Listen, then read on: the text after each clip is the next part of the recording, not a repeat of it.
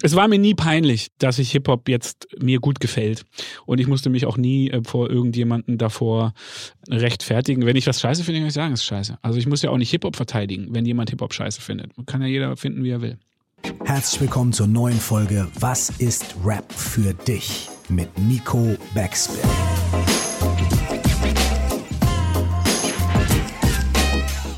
Mein Name ist Curse, nie vergessen. Du musst Hip-Hop lieben, als wärst du immer nur Fan geblieben.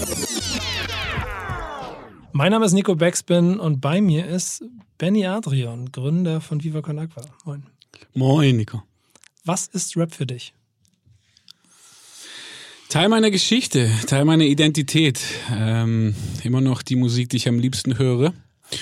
Und äh, ja, ein langjähriger Begleiter. Ich finde es immer schön. Diese Frage stelle ich am Anfang immer sofort und ich versuche immer so eine gewisse Spontanität bei den Leuten zu bekommen. Bei dir war es quasi nur ein halber Gedanke und es scheint viel in deinem Leben damit verbunden zu sein, oder? Ja, Musik hat immer eine große Rolle für mich gespielt. Er tut es noch heute und ähm, nach so einer kurzen Rock, Rock'n'Roll, Heavy Metal Zeit, so mit 10, 11, 12 oder so, ähm, ist es bei mir dann auch umgeschwenkt und seitdem ist es halt eigentlich Hip-Hop. Da hatte man nicht kurz verloren, sagst du, oder das war kurz davor? Aber was heißt verloren? Ich war, das war meine allerersten Musik. Äh, davor hat man mich noch nicht gewonnen oder so. Ehrlich gesagt hatte ich ganz, ganz früher, also ganz, ganz früher, war so die allerersten, äh, die allererste Berührung war, glaube ich, ein Tape Vanilla Ice, Ice Ice Baby und äh, Can't Touch It, Can't Touch This.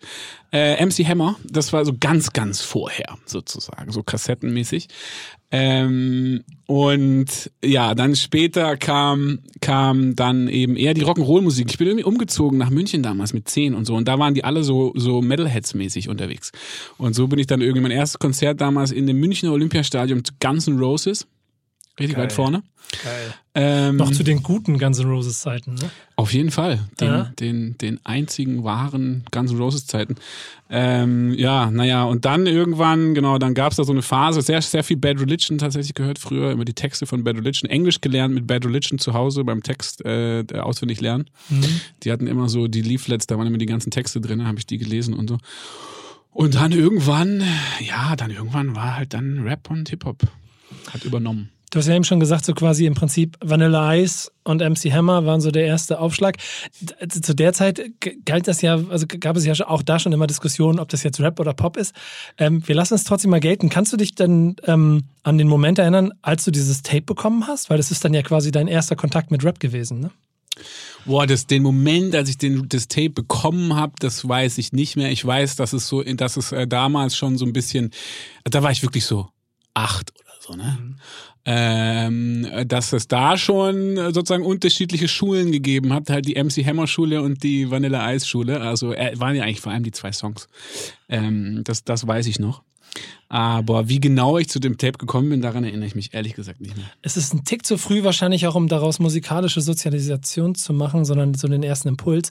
Na, nach der Identität ähm, Identitätsfindung im, im, im Metal oder Rock, die, glaube ich, auch jeder in der Zeit irgendwann mal hatte, muss ich ehrlich gestehen. Selbst von mir ist das ja auch so gut. Ich bin auch mit Guns N' Roses groß geworden.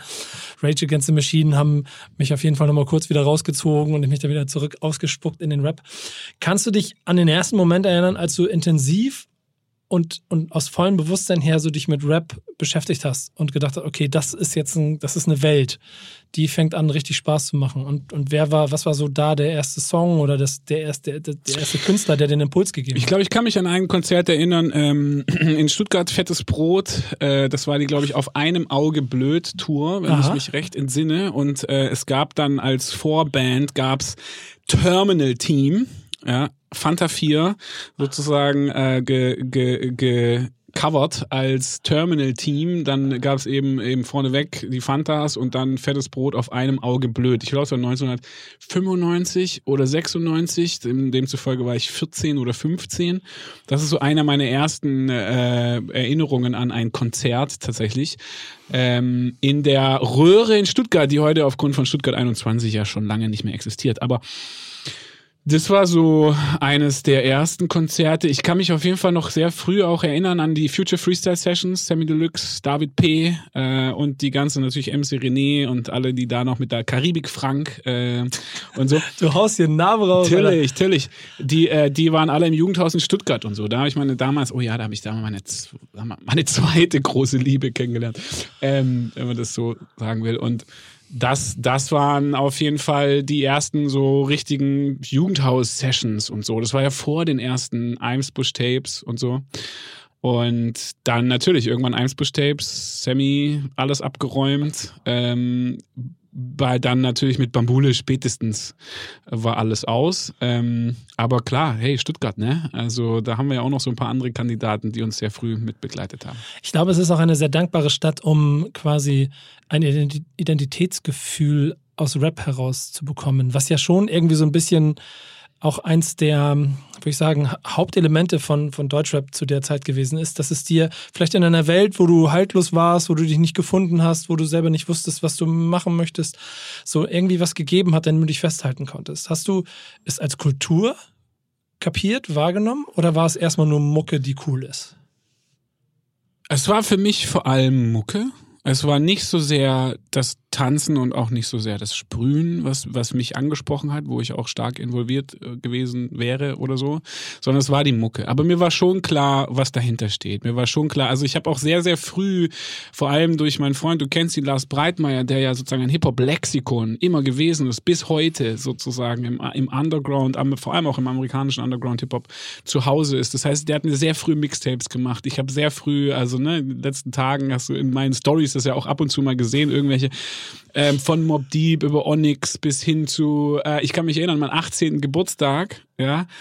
Oh Gott, die ganze Geschichte kann man eigentlich gar nicht öffentlich erzählen, ne? aber Teil der Geschichte Wir sind ja unter uns. ja, Teil der Geschichte erzähle ich mal. Da waren wir zum 18. Geburtstag mit Lars und den Kollegen, ich wurde 18 in der Nacht, waren wir auf dem Capone Noriega Konzert damals oh, und äh, waren dann auf dem Rückweg, äh, dann, also haben da so reingefeiert, ne?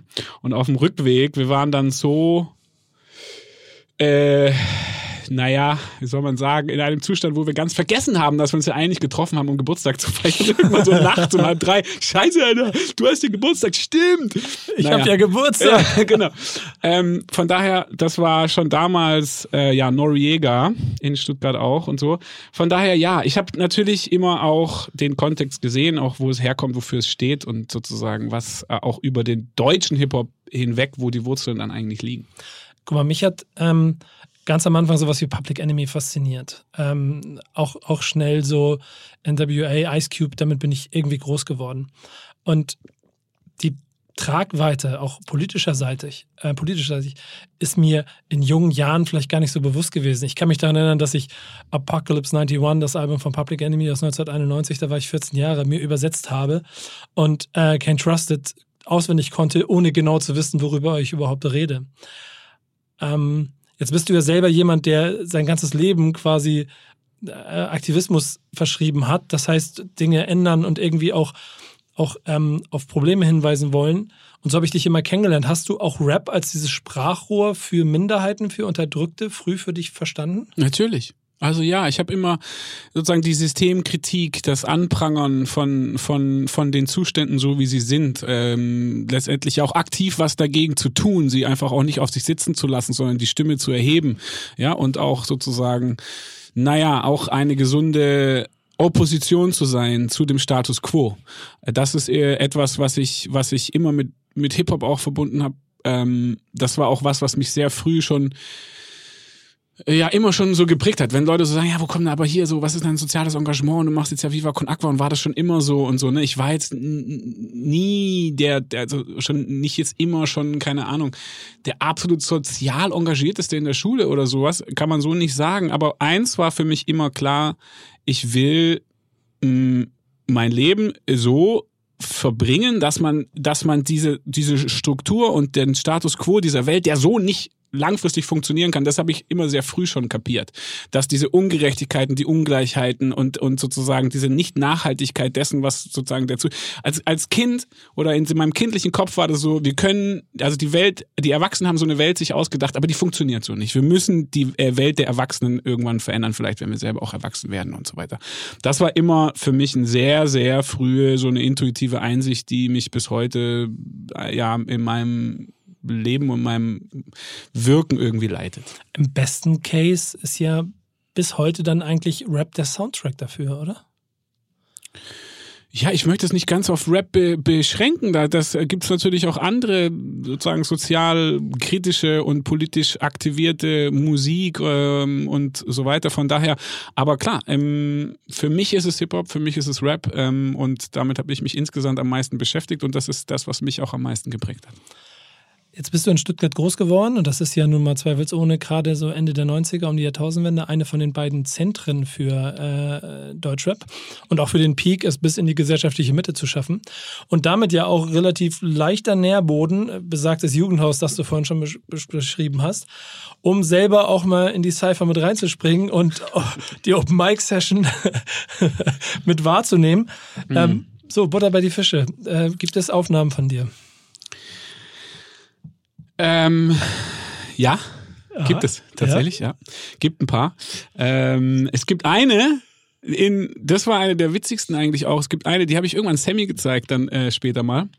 Der hat sie relativ äh, ohne großes Wim äh, Wimpernzucken zur Kenntnis genommen, könnte man sagen. Aber naja, es gab einen so einen Moment, da du erinnerst dich an den Waterwalk von Kigali nach Kampala und da gab es irgendwann so einen Cypher und unser Freund, da war noch niemand da und Nemesis hatte, also da war in diesem, im Inema Art Center, als wir aufgebrochen sind, gab es diese, diese Kunst- und Musikparty, äh, bevor wir am nächsten Tag loslaufen. So, die kam ja später noch ganz gut in Schwung, aber am Anfang war die noch leer. Und als sie noch leer war, hatte Nemesis halt ein Mikrofon und es waren so 20 Leute unten auf dieser Wiese. Und er hat halt gefreestylt und gerappt und so weiter und jeder macht einen Part und plötzlich gibt er mir halt so das Mikrofon in die, in die Hand und der Beat läuft und so. Naja, und dann habe ich ehrlich gesagt äh, relativ spontan äh, den, den, den, den, natürlich den Sammy Füchse Part von, von früher, den habe ich dann immer noch drauf und so. Und da gibt's tatsächlich auch Stark. Aufnahmen. Ähm, Ehrlich gesagt macht mir das ziemlich, ziemlich Spaß. Äh, ich habe ja gesagt, früher habe ich äh, ja auch gerne immer mitgesungen. Also äh, Bad Religion oder so habe ich gerade angesprochen. Also das, das fand es immer schön für mich einfach nur so zu singen, mitzumachen, was da so gerade und wenn es einen Text gibt und so weiter und so fort. Und ich habe das ehrlich gesagt letzter Zeit wieder so ein bisschen für mich einfach nur als Hobby wiederentdeckt. Einfach zu sagen, hey, es ist schön, Musik zu hören, sie nicht nur zu hören, sondern sie auch zu üben. Äh, finde ich, mag ich eigentlich ganz gerne. Es gab einen Moment, nach dem Stream for Water jetzt gerade, das wir hatten, ne? da war dann am Schluss ja dieses, da gab es auf diese zwei Kanäle und auf der einen Seite hat Meckes sein Abschlusskonzert da gemacht am Abend, auf der anderen Seite war, war Falk mit Jan.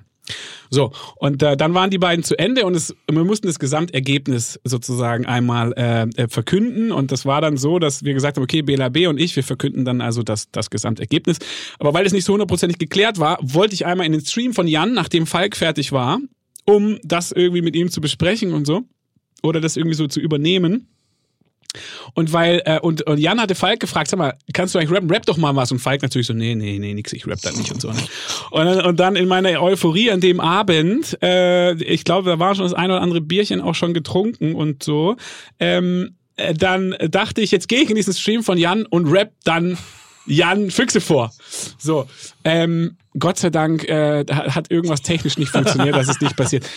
Ja, also so, das ist, ich bin, glaube ich, einer großen Blamage entgangen. Ja, ähm, aber ich glaube, Mut zur Blamage gehört auch dazu in solchen Situationen, gerade wenn es um Rap geht, ehrlicherweise. Und die, und die ersten Schritte, weil das sind ja immer noch die ersten Schritte auf deiner Karriere zum großen Rapstar. Ja, warum, genau. warum hast du aber eigentlich nicht früh diese Abzweigung genommen? Äh, waren es die Aussichten auf den Profifußball, die dafür gesorgt haben, dass die Rap-Karriere von Benny MC quasi relativ schnell zu den Akten gelegt wurde? Oder? Die wurde nie, die wurde nie, da gab es nie eine Akte für Also das gab nie die Intention und äh, Rap ist Kampfsport schon klar, aber ich hatte meinen Sport damals, ja. Also ich hatte ja, ich habe Fußball gespielt, das war mein Ding. Ich habe äh, ich habe da viel Zeit für äh, dann doch auch denkt man heute gar nicht, aber ich habe gerade als Jugendlicher sehr sehr viel Zeit dafür aufgewendet. Ähm, ich mir nachher manchmal im Nachhinein denke, habe ja auch mal mit 17 dann ja aufgehört, weil das davor schon einfach so stressig war. Ne? So ich habe mit 17 meine Fußballkarriere mal in die Akten gelegt und sie dann wieder aufgegriffen, weil weil schon in der in den sozusagen 12, 13, 14, 15, 16 ganzen Zeit äh, ich immer viel Fußball gespielt habe und Nationalmannschaft und alles drum und dran und äh, dann äh, und halt auf Sachen verzichtet habe. Ich weiß zum Beispiel das Lunis-Konzert damals in Bietigheim. Noch heute ärgere ich mich nicht, äh, noch äh, heute ärgere ich mich, dass ich das nicht miterleben konnte, weil ich halt irgendwie am nächsten Tag ein Spiel hatte und so und so. Solche Sachen gab es häufiger und deswegen habe ich ja, war, war dann äh, nicht mehr jetzt äh, genug Headspace, um irgendwie was anderes zu machen, sondern Fußball war mein Sport. Du hast ja schon beschrieben, dass das Hip-Hop-Rap so dich im Prinzip dein ganzes Leben lang so ein bisschen begleitet und noch ein bisschen Kernmusikkultur von dem ist, was du, was du, was dich so hauptsächlich quasi antreibt. Ähm, jetzt ist durch Viva Con Agua ja auch ein Raum entstanden, der dazu geführt hat, dass du auch dort quasi ähm, Liebe und Beruf in Anführungsstrichen zusammenführen konntest.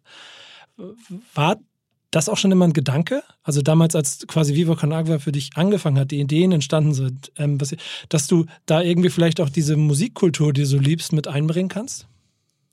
Also ich glaube, man muss ja auch, auch im Hip-Hop, selbst in dieser freien Kunstform Hip-Hop ja durchaus sehr aufpassen, was man manchmal auch sagt und was man für sich in Anspruch nimmt. Weil es gibt da draußen ja auch eine Hip-Hop-Polizei. Definitiv. Ja, und äh, dem mit der habe ich auch oft zu kämpfen. So, und demzufolge muss man da auch immer ein bisschen drauf gucken. Ich würde ja mich so weit aus dem Fenster hängen zu sagen, ja, es ist Hip-Hop in Viva Con Aqua. Also äh, nicht nur Hip-Hop, und so und, und nicht alles und, und so und nicht so falsch. Aber es gibt natürlich aus unserer Sicht schon auch einen starken, starken Hip-Hop-Einfluss im, im, im, in Viva Con Aqua grundsätzlich. Ich meine, wenn man die, ja auch die Leute, die das sozusagen von Anfang an mit, mit betreiben, ich habe gerade Lars erwähnt, mein ehemaliger Nebensitzer in der, in der Schule, der immer Hip-Hop-Lexikon war, heute ja schon seit vielen Jahren auch angestellt bei Viva Con Aqua, verantwortlich für die Wasserprojekte. Michael Fritz natürlich, äh, der ja einfach schon immer seine Hosen unterm Arsch trägt und wenn du ihn schon mit zwölf gefragt hast, warum machst du das, dann sagt er sowas wie, ich mache das aus Solidarität mit den afroamerikanischen whatever und so, ne? Also so, das war immer sein Statement schon und aber sein Leben lang die, die Hose unter den, unterm Arsch trägt und so. Und also auf jeden Fall bei all denen ja auch, also bei den beiden mindestens ja schon mal immer Hip-Hop auch die, die maßgebliche Musikeinfluss war. Ohne dass die jetzt alles dafür sich in Hip-Hop-Expertise für sich in Anspruch nehmen. Aber deswegen, ich glaube schon, so die Gründungsleute, die haben, die sind damit aufgewachsen und aus meiner Sicht, ähm, wenn man sich Viva Con heute anguckt, da steckt ehrlich gesagt also das fände ich mal ganz interessant. Ich habe im Vorfeld natürlich auch zwei, drei Gedanken dazu gemacht. Aus meiner Sicht gibt es Parallelen zwischen den, diesen beiden, also zwischen Hip-Hop und VCA. Voll. Sag doch mal eine. Ja, nicht, ich, ich, kann, ich kann dazu, also es ist ja deine Plan, also dein Raum hier, ich will nicht so viel reden. Ja, aber du bist ja auch Beirat der Viva Con Agua Stiftung, ist ja, ja auch dein Viva Con Agua. Ja, das ist hundertprozentig. Also hau doch mal eine Parallele raus zwischen Viva Con Agua und Hip-Hop. Na, ich, es gibt einen Kern den ich, den ich seit äh, längerer Zeit versuche, also oder sagen wir so, den ich für mich aus Hip-Hop heraus erkannt habe. Was so ein bisschen damit zusammenhängt, dass dieses klassische Bild von vier Elementen, die irgendwo im Raum sitzen, da breakt einer, malt einer, dann rappt einer und DJ und, und, und so, das, was für viele heute altbacken und, und, und nicht mehr zeitgemäß wirkt und damit dann auch sehr gerne genommen wird, um Hip-Hop Hip zu belächeln, ist gar nicht der Kern, sondern der Kern ist, dass sich Menschen treffen, die alle einer gleichen Idee, ein bisschen vielleicht auch einer Ideologie hinterherrennen und diese Möglichkeit, dass es egal, wie sie in den Raum hineintreten, also es ist vollkommen egal, was sie anhaben, was sie können, wo sie herkommen, welche Religion, Geld, alles ist vollkommen irrelevant, sondern du gehst in die Mitte rein und du kannst aufgrund deiner Skills überzeugen, was auch immer du machst. Und du hast eine Passion, du möchtest was machen und du kriegst dafür Feedback, Respekt und kannst theoretisch besser werden und versuchst der Beste in dem zu sein das ist so ein bisschen eine Parallele, die ich früh kennengelernt habe in der Art und Weise, wie Viva Con Agua, als ich auch noch nicht Stiftungsbeirat war, gearbeitet hat. Und ich glaube, mich auch schon immer fasziniert hat und mir früh das Gefühl gegeben hat, ey, egal was Benny und Micha haben, wenn sie anrufen, ich bin da. Geh so. drücke ich sie weg. nee, weil, weil halt die, die, diese Philosophie ist irgendwie die gleiche, weil es geht um die Sache. Mhm. Ja, also ich meine, selbst auf dem Oberf, was du gerade so ein bisschen als oberflächliches äh, Dings äh, bezeichnet hast, zu sagen, naja, es geht halt um um Rap und es geht um Malen und es geht um Tanzen zum Beispiel. Äh, Viva Con Aqua redet ja immer von diesen universellen Sprachen. Musik, Ja. Kunst, Sport. Ja, also ja. letztendlich ist es das ja. So, ne? Also die sozusagen die ähm, universellen Sprachen, die wir versuchen zu nutzen, um Augenhöhe herzustellen, um auch eine, um auch äh, sozusagen Machtverhältnisse in Frage zu stellen, eben nicht dieses der der weiße Spender, der dann dem afrikanischen armen afrikanischen Kind hilft und ja, also das intrinsische Machtverhältnis in diesem Charity Ding, was wir ja versuchen mit Musik, Kunst und Sport zu nivellieren, um einfach eine Ebene herzustellen, weil klar ist, wenn gemeinsam Musik gemacht wird, wenn gemeinsam getanzt wird, wenn gemeinsam Sport gemacht wird, dann ist es egal, wo du herkommst und egal, welche Religion du hast und egal, ob du weiß oder schwarz bist. Also das ist, das ist ja schon mal so eine ganz für mich, ja, so, ah ja, krass, stimmt, im Vorfeld dieses Gesprächs so, hm, das ist ja tatsächlich eine sehr große Parallele. Aber eben auch, ja, auch einfach zu sagen, was wir vorhin auch hatten, zu sagen, hey, wir, wir geben uns nicht damit zufrieden, dass die Welt so, so ungerecht ist. Wir geben uns nicht zufrieden damit, wie die Sachen sind. Wir wollen da einen aktiven Teil dazu beitragen, dass sich das verändert und dass wir sozusagen, ähm, ja, da einfach rütteln an dem, was wir so vorfinden. Da steckt aber auch genau noch eine Falltür drin, denn ähm, du hast vorhin schon ein bisschen von der Hip-Hop-Polizei gesprochen. Die ist ja, es gibt ja sicherlich auch eine äh, Viva Con Agua-Polizei, ähm, die logischerweise und auch zu Recht ja natürlich darauf aufpasst, genau wie die Hip-Hop-Polizei, dass bestimmte Dinge ähm, nicht gemacht werden. Manchmal ist sie im Recht, manchmal vielleicht auch nicht, aber Rap selber hat sich in 40, jetzt sind es, boah, das ist ja bald 50 Jahre äh, insgesamt, ähm, aber lassen wir es in den letzten 40 einfach nur nehmen, so stark entwickelt und kommt ja auch im Prinzip in Ursprüngen aus Gangster-Rap. Was in Deutschland aber dazu geführt hat, dass es natürlich auch schnelle Abgrenzungsversuche von Hip-Hop als Ganzes gegeben hat, weil man damit nichts zu tun haben wollte. Jetzt bist, du, sind du oder ich aber mit Leuten groß geworden, die dir ein ganz anderes Gefühl von Hip-Hop und Rap geben können, als das, was vielleicht die Gesellschaft heute nicht anfassen möchte, weil das ganz schlimm ist. Das heißt, es ist ja auch ein Konflikt in der Kultur in sich. Und wenn man dann Fan davon ist, so wie du, muss man sich dann irgendwann rechtfertigen und ist es dann irgendwann peinlich, Rap zu hören? Nein. Aber man muss sich rechtfertigen. Also ich hatte gerade eine interessante, interessantes Gespräch, ich hab, wo ich gesagt habe, so, ey, ich würde mal gern Bones treffen. So. Der ist ja von hier, weißt du? Und das ist irgendwie St. Pauli, was in die Welt rausgeht und alles drum und dran. Und ich kenne den nicht und ich bin immer sozusagen auch offen, Menschen kennenzulernen. Ja. So. Auch wichtig. Und ich finde es auch ein großes Phänomen. Also ich habe äh, äh, sozusagen ähm, tatsächlich bin gestern Abend dann auch noch mal auf äh, ein paar Videos hängen geblieben. Äh, Raf Camora, Bones, Jesus, auch auch äh, auch Capital Bra und so. Ähm, und bin natürlich auch total fasziniert, ja, von dieser Wucht und diesem Erfolg und dieser und diesem wahnsinnigen Feedback, was die ja auch bekommen. Und das finde ich einfach auch total faszinierend. Und ich bin auch immer davon fest überzeugt, natürlich, es gibt sozusagen einen Teil der öffentlichen Persona und die private Persona ist davon immer auch nochmal vielleicht leicht unterschiedlich. Deswegen bin ich immer auch interessiert, was steckt wirklich dahinter. Naja, und da hatte ich mit unserem guten Freund Noah und so hatten wir darüber ein Gespräch, der, der dann sowas sagt, ja, nee, ey, lieber nicht und so, weißt. Und das darf, oder so, wo man, oder, wenn- oder sagen wir es mal so, sollte es irgendwann mal die Möglichkeit geben, Bones zu treffen, dann muss man auf jeden Fall genau drüber nachdenken, macht man das heimlich? Ja? Oder dürfen Leute das sehen? Weil auf jeden Fall die Viva Con Aqua Polizei würde natürlich vielleicht ja auch absolut zu Recht ja, ähm, sagen, hör mal zu, das geht nicht. Weil der steht für Sachen, das sind Dinge, die wollen wir sozusagen in unserer Gesellschaft überwinden und wir können nicht äh, dieses Frauenbild ähm, transportieren und überhaupt diese Gewaltverherrlichung, was soll der ganze Scheiß? Ja, das ist ja auch ein Punkt. Das ist, also ist, finde ich, nur um es mal genauer zu sagen, ist es tatsächlich ein total relevanter Punkt, ja, weil es ist klar, dass, dass das nicht geht, eigentlich. Ja, nicht eigentlich, sondern es geht nicht.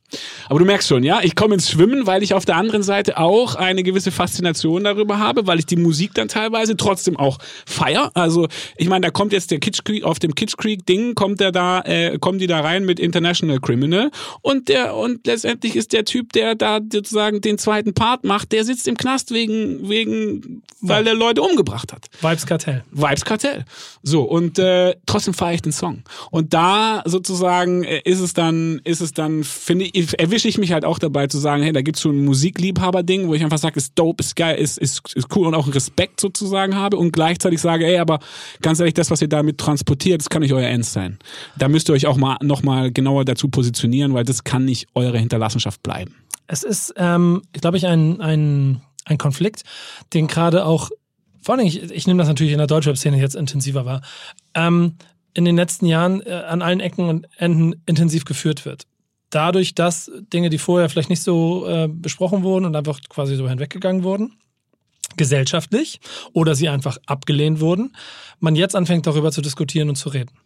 Ähm, nichtsdestotrotz darf man an einer Stelle in dem Ganzen nie vergessen, dass Rap im Kern ja schon immer eine Gegenkultur gewesen ist. Absolut. Und immer auch den Rand und die Schattenseiten der Gesellschaft abgelichtet hat. Und wenn ein Künstler mit einem Frauen-, Gewalt- und Gesellschaftsbild einen gewissen Erfolg hat, dann ist es ja auch immer so ein bisschen die Frage, warum feiert die Gesellschaft diesen Typen so? Und ändern wir die Gesellschaft dadurch, dass wir den Typen ändern? Oder helfen wir der Gesellschaft, indem wir versuchen, den Typen mit in den Diskurs zu nehmen? Und ich bleibe immer bei der zweiten Variante. Ich weiß aber auch, dass es manchmal nicht geht, weil diese Cancel Culture, die sich in, in, in Deutschland sehr ausprägt gerade, logischerweise dazu führt, dass man einfach dann bestimmte Dinge nicht machen kann. Und ich glaube, das ist ein Konflikt, den Hip-Hop-Kultur in sich trägt, von einem Prinzip von Tag 1 bis heute. Weil es eigentlich auf der einen Seite als eine fast romantische, offene, jeder kann was machen und ihr seid alle dabei Kultur ähm, wahrgenommen wird, von der einen Seite und von der einen Seite als harte, bittere, äh, ernsthafte Realität von der Straße. Und da ist Gewalt, Drogen und, und Sexismus nun mal offensichtlich Gesetz. Und diesen Konflikt aufzulösen, das ist ja selbst für mich schwer. Und deswegen kann ich auch voll verstehen, wenn es für dich noch mehr Konflikt ist, wenn man auf der einen Seite vielleicht auch einfach offenen Herzens mit den Leuten reden möchte, obwohl man weiß, dass es vielleicht aus moralischen Gründen nur bis zu einer bestimmten Tür oder in einer bestimmten Situation der, geht. Oder hinter einer gewissen Hintertür. Ja. ja. Entschuldigung, lange Ausführung, aber Nee, total. Aber du sagst es, das ist ja, vielleicht ist es, ich glaube, die Welt ist voll von solchen unauflösbaren Konflikten. Ich glaube, das ist, die Welt ist voll von solchen unauflösbaren Paradoxien. Äh, Und ich glaube, genau das ist ja auch das Schöne daran, aus meiner Sicht. Äh, Wir machen, glaube ich, nur häufig dann sozusagen den, den Fehler, oder ich nehme das immer in der öffentlichen Debatte in verschiedenen Themen heutzutage immer stärker wahr, dass wir halt dann das Gefühl haben, wir müssen halt ent- entweder oder. Also entweder bist du dafür oder bist du dagegen. Findest du, also entweder ist es Ja, gut oder findest du ja, scheiße. ja. Und so weiter und so fort. Das so einfach ist die Welt nicht. Und das ist sozusagen etwas, was ich merke, so in diesen ganzen verschiedenen Themen von sozusagen, was weiß ich, bei der Flüchtlingskrise, wenn wir sie so nennen wollen, angefangen oder Me Too oder Fridays for Future oder jetzt Black Lives Matter, all die großen, ich sag jetzt mal, Säue, die durch die Stadt getrieben werden, ja, im Laufe der Zeit, wo bist dann mal dafür oder dagegen? kurzer Hype und dann auch wieder weg und so in diesen ganzen und dann ist immer so und dann diese extreme Polarisierung, die damit einhergeht. Ja, und äh, und da kann man, ne, und das und das daran glaube ich nicht. Ich glaube, es ist immer auch ein sozusagen irgendwo in dieser Dynamik dazwischen. Da finde ich für mich sozusagen den Ort, wo ich das wo ich es spannend finde. Wenn man den Soundtrack von dir zusammenstellen würde, was Rap angeht, was dich fasziniert hat, hast du irgendwie so ein Album, das du als vielleicht für dich das größte und wichtigste Rap-Album aller Zeiten einordnen würdest? Hui. Jetzt, äh, also das kann ich ja wirklich ganz nur autobiografisch machen. Ja? Also was, was war für mich das prägendste Album und ich, boah, es ist schwierig, aber das waren die anfänglichen äh, Deutsch-Rap Sachen. Also da war auch, ich glaube schon Bambule mit dabei. Äh, ich bin ja 81 geboren, so ne. Äh, Bambule war war dann natürlich der absolute Durchbruch. Ich glaube schon auch, also die ersten, also die das Dynamite Deluxe Mixtape vielleicht die, also mit pures Gift und so. Dieses Demo-Tape von den Amstel Ja, ja, richtig, genau. Die an, die, das war, ich glaube, das war der Durchbruch. Das waren die wirklichen nochmal, äh, wo, wo dann zum ersten Mal Sammy pures Gift und so weiter und so fort, wo so what? Ähm, aber auch äh, Esperanto. Ähm, auf jeden Fall mit dabei. Auch das erste Dynamite Deluxe, dann das erste Album nach dem Mixtape, als dann losging, erstes Mal Dynamite Deluxe, ne? Ähm, So, das sind so Sachen, die Anfangszeit von, von, für, war für mich so die Anfangszeit. Ich habe so Quadratur, Quadratur des Kreises, also das davor war, war, da war ich noch nicht so an Freundeskreis dran oder auch äh, vor der Bam, vor der Bambule, auch nur so aus dem Augenwinkel, äh, dann die Beginner mitgeschnitten, Sammy von Anfang an irgendwie so. Und so, das war so meine Zeit, wie ich dann da, die, wo dann klar war, ja, bin verheiratet damit auch. Finde ich sehr gut. Ähm, Guck mal. Und natürlich auch eine, einen davon nicht vergessen, ne? Ja, ich bin David gespannt. P. Insgesamt. Also, Oh, ja, klar. Liebe, Ah, Liebe. hallo, Schöne Grüße äh, an. David. Ach Gott, da gibt's auch so schöne Textsachen. Wenn ich jetzt, wenn ich, wenn ich, wenn die Hip-Hop-Polizei es mir nur erlauben würde zu rappen, dann würde ich es direkt hier rausrappen, ne? Aber Kannst du noch im, hast du noch im Kopf? ja, ich glaube, also, ist schwierig, aber ja. Es ging schon damit los, dass ich früher bei den ersten, bei diesem ähm, Main Concept Album, dem ersten, ich jetzt vergessen, habe ich selber gerade vergessen, wie es heißt. Das Ähm, allererste, gute ja. Frage. Was, was war da Ähm, zuerst? Ja, Ja. genau. Ähm, Gott, das ist mir unangenehm, dass ich das jetzt vergessen habe, wie das heißt. Aber dieses erste Main Concept Album, das ist da schon mit diesem Song zum Beispiel von ihm zwischen den Stühlen und seiner ähm, quasi äh, eigenen Identitätsfindung zwischen seinen Wurzeln und seinem äh, Wohnort quasi, dass er auf beiden Seiten nicht wirklich akzeptiert wurde, sind Dinge, die ich mich damals als jungen Typen quasi schon geprägt und auch irgendwie mit, mit äh, Informationen befüllt hatten, die ich vorher nicht hatte. Und ich glaube, das gilt auch für diese ganze Generation, die du hast, weil auch alle von denen halt natürlich irgendwie aus einer, mehr aus einer gesellschaftlichen Mittelschicht, aber schon mit einer gewissen Intelligenz, die Inhalte gegeben haben. Genau, coole Scheiße ist der Name. Sehr gut. Jetzt Dankeschön. Kurz, kurz Recherche im Hintergrund.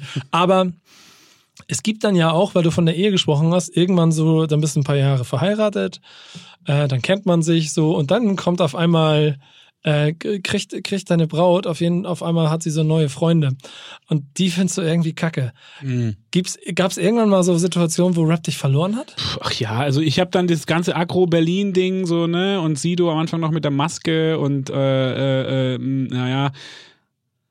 Ähm, ist ein bisschen witzig, was Bushido jetzt, ne? Da die Soap, die ähm, Gerichtssoap, die da jetzt zwischen Bushido und Das Arafat beschreibt es ganz gut. Das ja. ist auf jeden Fall sehr interessant.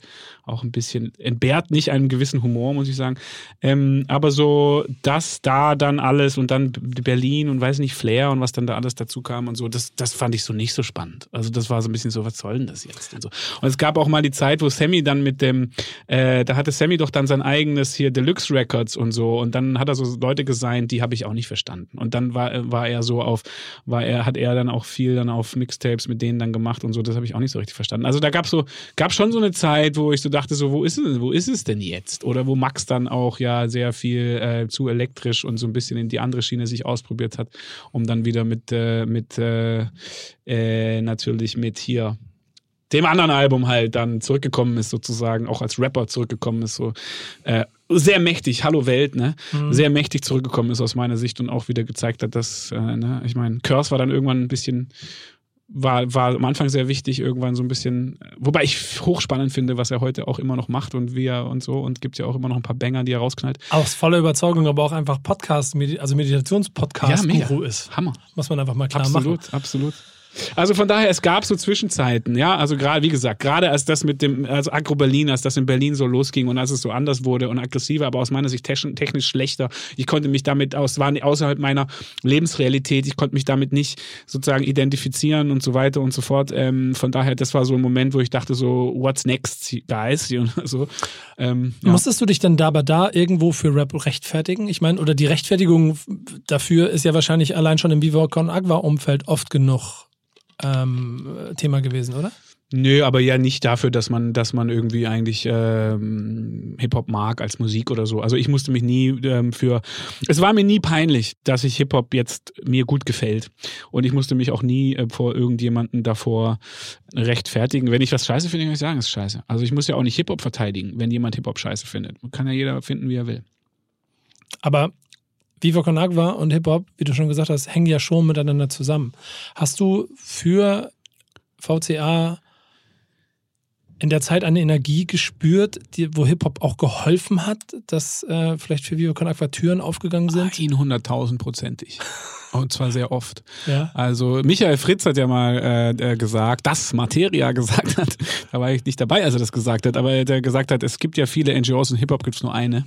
Mhm. Äh, und das Viva Con Aqua ist natürlich ein Ritterschlag ähm, äh, sozusagen an der Stelle. Und ich meine, du hast es ja miterlebt auch viel, ne? Also wie welche Rolle auch die Splash irgendwie immer gespielt hat, welche Rolle ähm, auch auch Leute, äh, naja, Hip Hop Testimonials gespielt haben, äh, auch die internationalen Songs, die wir gemacht haben, ähm, wo, also vielleicht um da zweimal herauszuheben, äh, war, war natürlich das Materia-Ding, Paul Ripke gefilmt, äh, ja auch äh, das erfolgreichste, was die Reichweite angeht, mit den, mit, mit den ugandischen äh, Silvester, ähm, Abrams und Silvester und Ladies Like und so.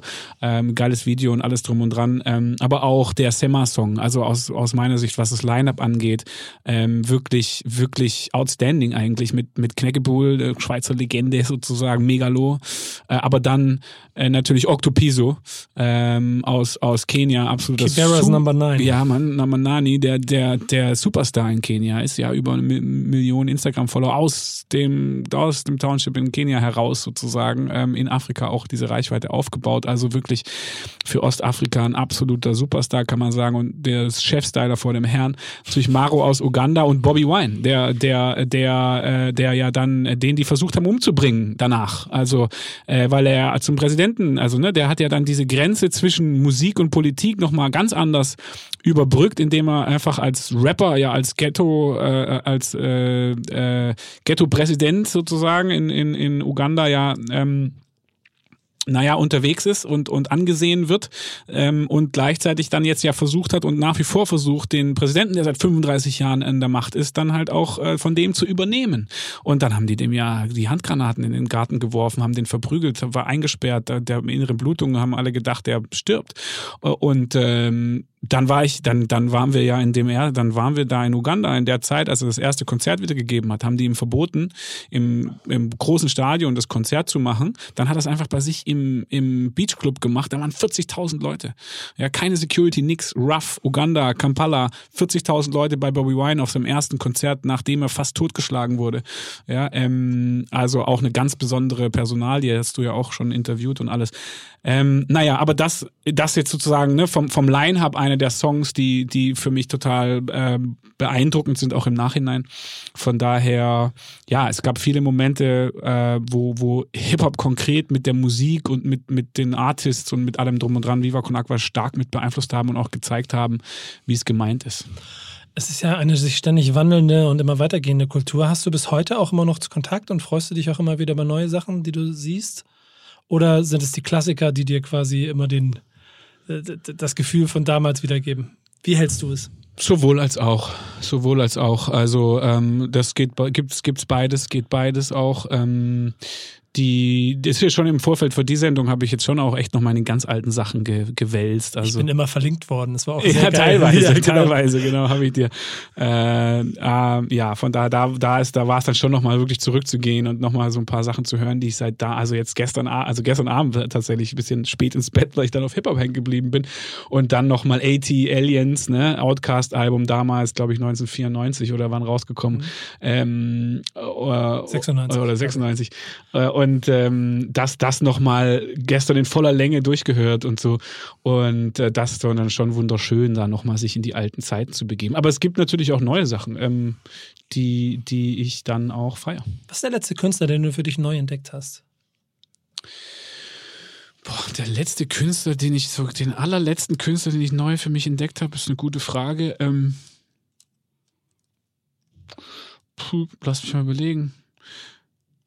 嗯 Boah, weiß ich jetzt gar nicht, was, was jetzt wirklich der allerletzte war. Ich habe ich hab gestern zum ersten Mal in den Videos ähm, zum ersten Mal äh, Raf Camorra in einem Video gesehen. Also ich habe den, ich hab den immer mal gehört oder so, ja. aber ich habe ihn noch nie gesehen, wie er und so weiter und so fort. Das war gestern zum ersten Mal, dass das mir zum ersten Mal gedacht, hm, interessanter MC. Hat ja leider schon wieder aufgehört sozusagen. aber den habe ich nie so richtig mitgeschnitten, außer aus der Box. Und gestern habe ich ihn zum ersten Mal gesehen. Das war von gestern Abend so ein Ding. Ist total auch faszinierend, weil das ja auch immer so ein Rap-Phänomen ist, dass es so Parallelwelten sind, dass es Superstars in diesem Genre gibt, die teilweise nicht im Mainstream oder für jedermann quasi zugänglich werden, weil man überhaupt gar keinen Kontakt damit hat. Sie aber in der Bubble selber halt vor allem, wenn du drin steckst, wie, wie jemand wie Raf Kamora seit 15 Jahren da sind und du kontinuierlich siehst, wie der immer größer wird, bis er auf einmal am Zenit steht und alle Wahnsinn. sich wundern, wo er herkommt und man so, Nur noch Einsen, nur Ja. zig Millionen, 60, 120 Millionen Klicks und so weiter und so fort. Ja. Wahnsinniger Erfolg, unfassbar.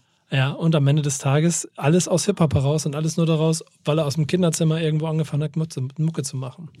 Bin echt dabei, dem bin ich gespannt, weil der hat ja, der hat jetzt aufgehört oder was, ne? Der macht jetzt ja irgendwie, hat er gesagt, ich mache jetzt nicht mehr das Raf Kamora-Ding, irgendwie Hip-Hop ist jetzt erstmal für mich äh, nicht mehr da, aber der macht irgendwie musikalisch weiter, bin ich mal gespannt, was da als nächstes kommt. Ja, ehrlicherweise ist er so teamseitig auch so stark aufgestellt, dass er sich jetzt auch einfach nur noch um seine Künstler, also die sie zusammen quasi im Management haben, in der Managementfirma, kümmern kann und damit hat er dann auch schon genug zu Ja, tun. reicht dann auch. Wollte ich gerade sagen. Was ist Rap heute für dich? Ähm, naja, also es ist seit neuestem ja auch etwas, was ich zu Hause ab und zu mal äh, zum Spaß so vor mich hin mache, tatsächlich. Also so, das ist so ein bisschen zu so einem Hobby geworden. Ab und zu mal, wenn ich jetzt mal abends nichts zu tun habe und ich weiß, was ich mache, dann, dann rappe ich irgendeinen Lieblingssong von mir. Das ist ganz neu, das hat es irgendwie noch nicht so richtig vorher gegeben. Äh, das, das hat jetzt so eine ganz neue Ebene äh, gerade nochmal da so erreicht, wo ich einfach irgendwie abends Spaß habe, statt nur Musik zu hören, sie auch mitzurappen. Das, das ist irgendwie so weiß ich auch nicht. Das, da, da ist so, das ist so, ich, ich, bin- ich erzähle es dir jetzt einfach so frei von der Leber weg, ne, weil, weil ich da irgendwie selber so ein bisschen überrascht bin, dass dadurch das äh, nochmal so, ja, ist so ein neu, neues Hobby Es, geworden. ja, ich meine, ehrlicherweise spürst du damit ja noch eine ganz andere Energie und ich sehe sofort gleich eine, eine Idee dahinter. Wie wär's denn mit dem Viva Con Agua Charity Rap Karaoke Wettbewerb?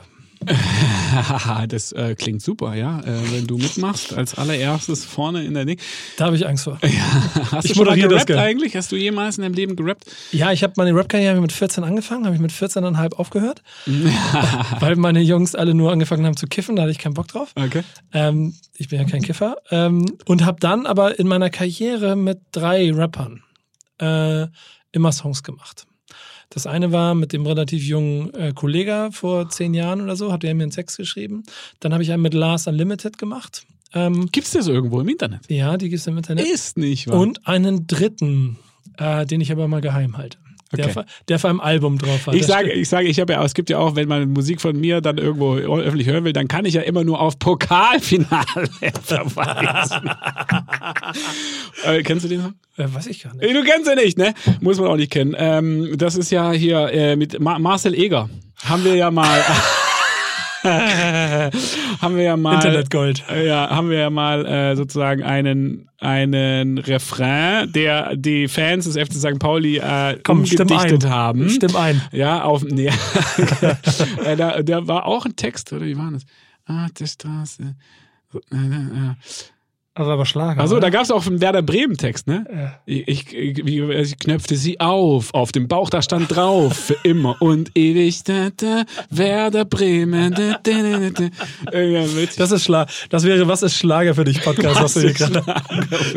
Ähm, ich beende das äh, Format immer mit drei Kategorien, die meistens auch noch recht zeitumfassend sind. Aha. Aber ähm, wir fangen mit dir mal an. Und ich nenne dir mal fünf Künstlernamen. Und ich möchte wissen, was du über sie denkst. Ja, Ähm, wir haben ja noch über einige schon gesprochen, über ein paar noch nicht. Und es interessiert mich schon, was du zu denen sagst. Was denkst du über Kanye West? Ja, geiler Typ. Ich liebe den auf eine Art, auf jeden Fall. Ich finde den super. Ich, ich habe den, äh, der, der, ich finde es so gut, dass der so öffentlich über das Ding spricht, so, ne? Und dass er einfach sagt, so, hey, I'm crazy, so what, so, ja? Und das einfach damit öffentlich da geht. Ähm, von daher, ich feiere ihn. Ich finde ihn, ich finde ihn cool. Ich mag das, dass er da auch, wie gesagt, offen mit umgeht. Und äh, Die der Verbindung. ist halt crazy, aber sagt er ja selber, also super. Die Verbindung zu äh, Donald Trump und dem, dem Aufsetzen der Cap und dem Weg in die Politik und dann doch wieder nicht und Just abbiegen. crazy. Also gut, es ist halt ex. Ich habe, kennst du das Video mit Kanye West äh, im in, in dem mit dem anderen Typen, diesem englischen Showmaster, wie heißt denn der? Äh, äh, äh, James Corden oder wie der heißt, Ja. wo die in diesem Flugzeug sind, ne? Und dann und dann das ganze Flugzeug voll besetzt Ja. und plötzlich fangen die alle an zu singen. Wundervoll. Karaoke, ja. Wundervoll. Also ist für mich ein, ein, ein, ein, ein also ist nicht meine Mucke und so, ich nicht so viel und ich bin da nicht so Fan, aber ich weiß ich nicht. Ey, komm, Kanye, der ist ist crazy and he's talking about it. It's all fine. Ähm, ich glaube, es ist auch dieses, also gerade woran Rap-Fans immer das Problem haben, ist diese, diese Ambivalenz zwischen mit Sicherheit der größte Künstler der 2000er, weil er einfach so viel verändert hat und so viel, so viel Einfluss auf Echt viele so, Dinge so hatte. groß würdest du den. Ja, schon. Ich meine, der hat Musik dreimal verändert, der, also Rapmusik dreimal verändert, der hat Mode verändert. Ey, wir, jeder läuft rum und versucht für 1000 Euro irgendwo Jeezy-Sneakers zu kriegen. Das liegt alles an dem Typen.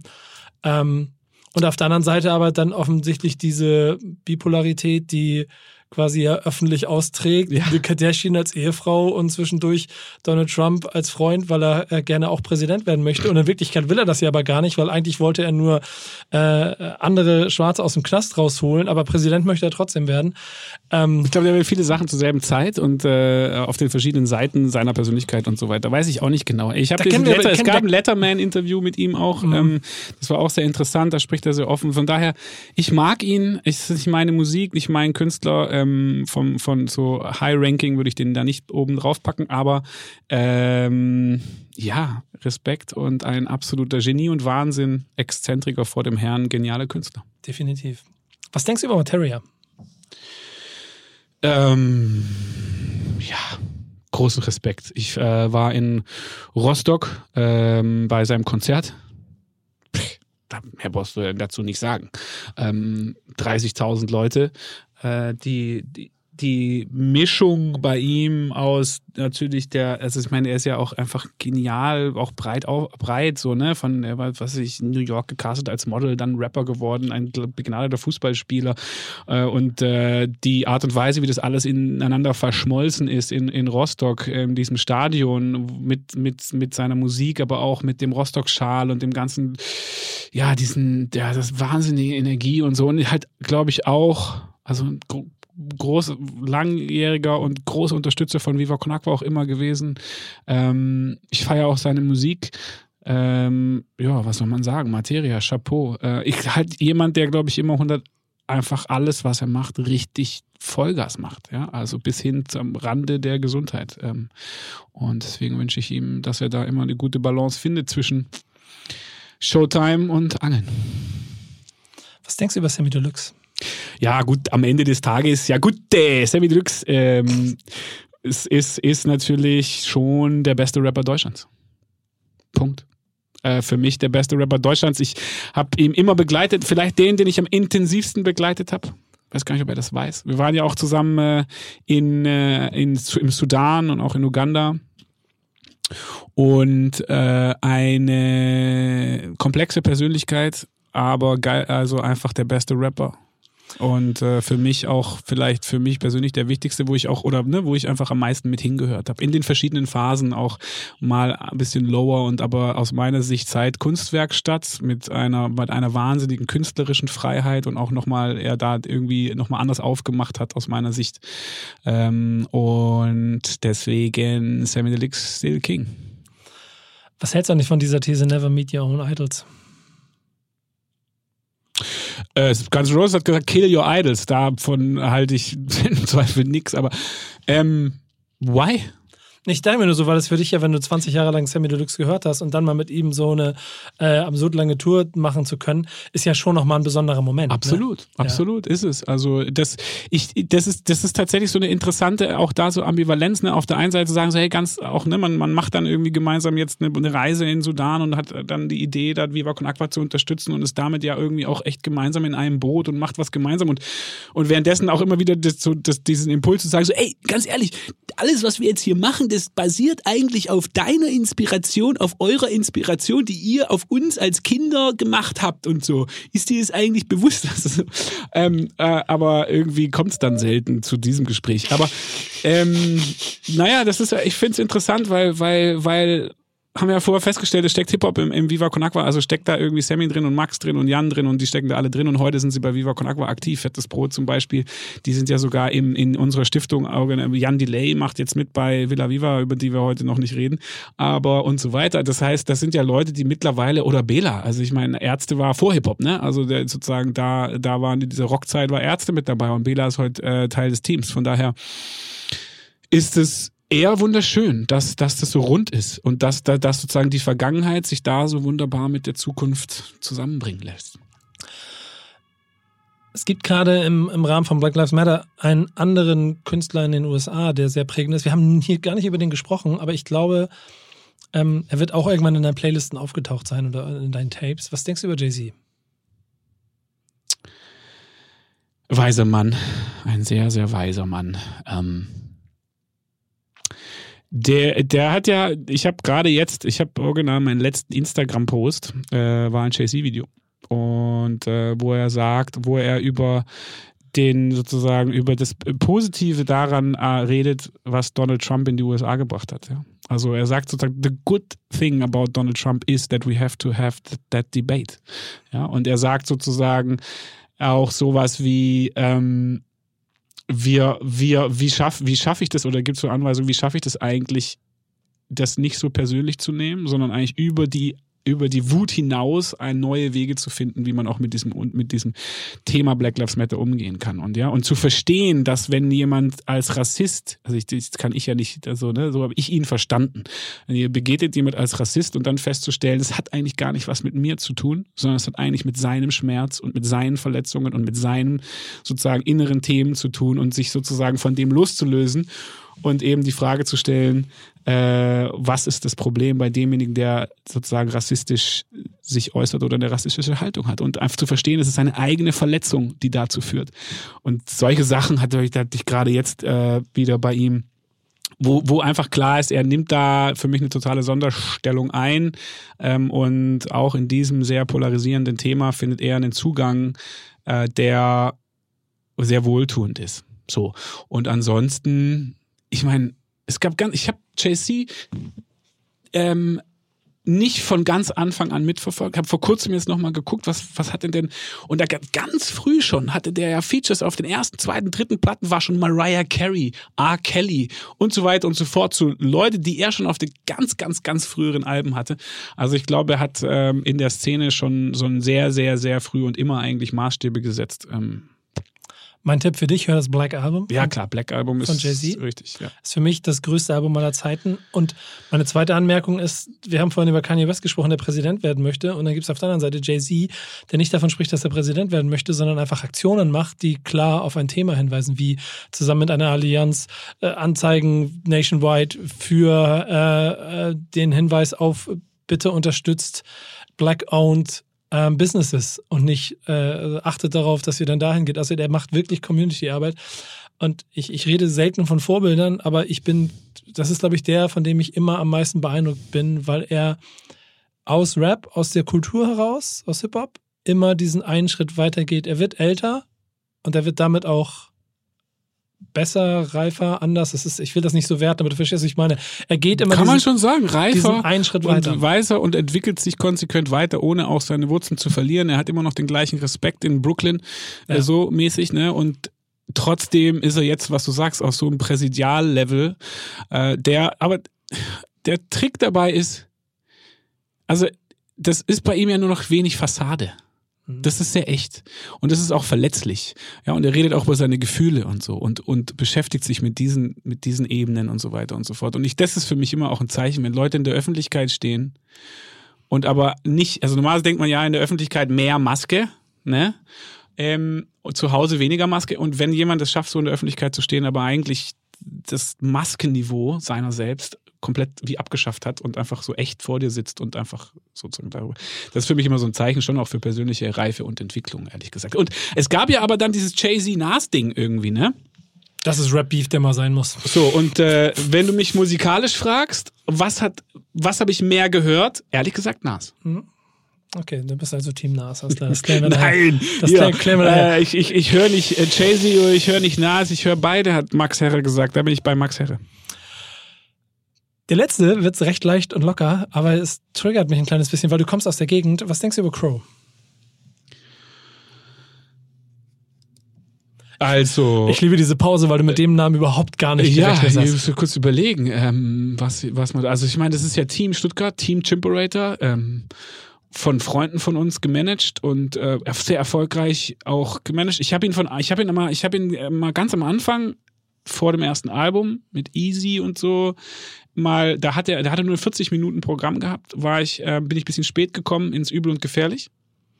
Und war völlig weggeflasht, was da für eine Energie war und alle singen diesen Song mit die ganzen jungen Kids und so, wo ich zum ersten Mal ge gemerkt habe, so what the fuck, Alter, was ist denn hier los?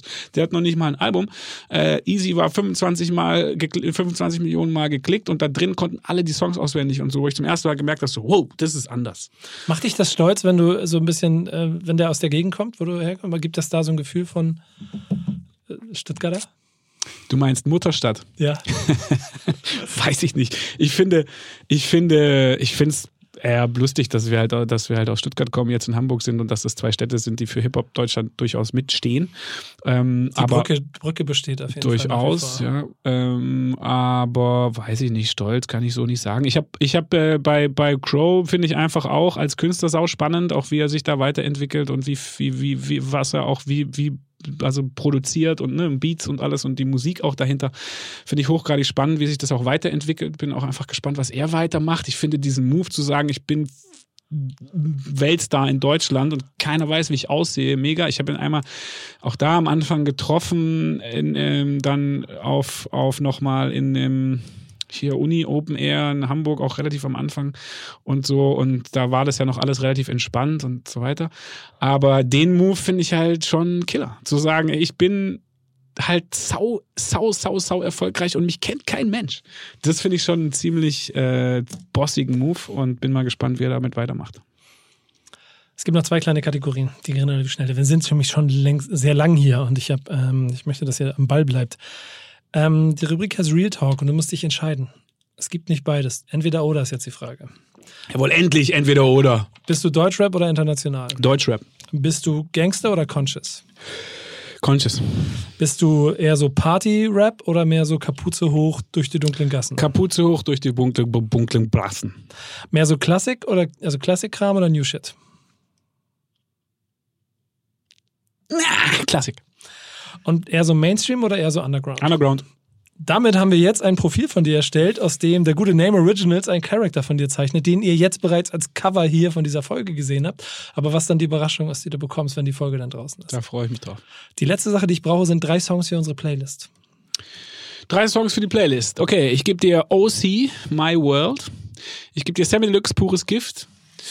Und ich gebe dir. Ich hoffe, der ist bei Streaming-Anbietern im Dings, ja, aber müsste sein. Auf Spotify? Ja. Ja, gibt's. Ja, okay. Und dann gebe ich dir einfach jetzt auch noch Esperanto. Und Freundesgeist. Jawohl. Das ist eine Menge Schore für die Ohren. Ungestreckte Hits von Dynamite Deluxe. Danke, Benjamin Adrian. Und bis zum nächsten Mal bei Was ist Rap für dich? Danke, ciao. Dieser Podcast wird produziert von Podstars bei OMR.